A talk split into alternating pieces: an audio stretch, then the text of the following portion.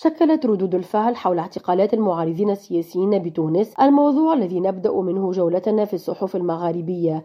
فتحت عنوان المحامون متناقضون كتبت صحيفة La Presse Tunisie أن التنديد بموجة الاعتقالات الأخيرة في تونس ما يزال مستمرا في انتظار التعبير عن موقف السلطات القضائية وتنويرها للرأي العام الوطني والدولي. وأبرزت الصحيفة أنه بعد أسبوع تقريبا من بدء سلسلة الاعتقالات في تونس فإننا نعيش اليوم في غموض تام. بالجزائر سلطت Interlignes الضوء على الإدانات المستمرة المتعلقة بحل أقدم رابطة لحقوق الإنسان في الجزائر وهي الرابطة الجزائرية للدفاع عن حقوق الإنسان. ونقلت انترليني عن المنظمات والجمعيات الحقوقية الموقعة إيمانها بحقوق الإنسان والشعوب في الحرية والعدالة والكرامة والتحرر من جميع أشكال الاستغلال والاستبداد والقمع. بموريتانيا أوردت صحراء ميديا تقرير الأمم المتحدة الذي يدعو دول الساحل إلى بذل مزيد من الجهود لمكافحة تهريب الأسلحة على أراضيها مسرح الهجمات المسلحة والنزاعات بين الجماعات الإرهابية. ونقلت صحراء ميديا عن مكتب الأمم المتحدة المعني بمكافحة المخدرات والجريمة في تقريره الذي نشر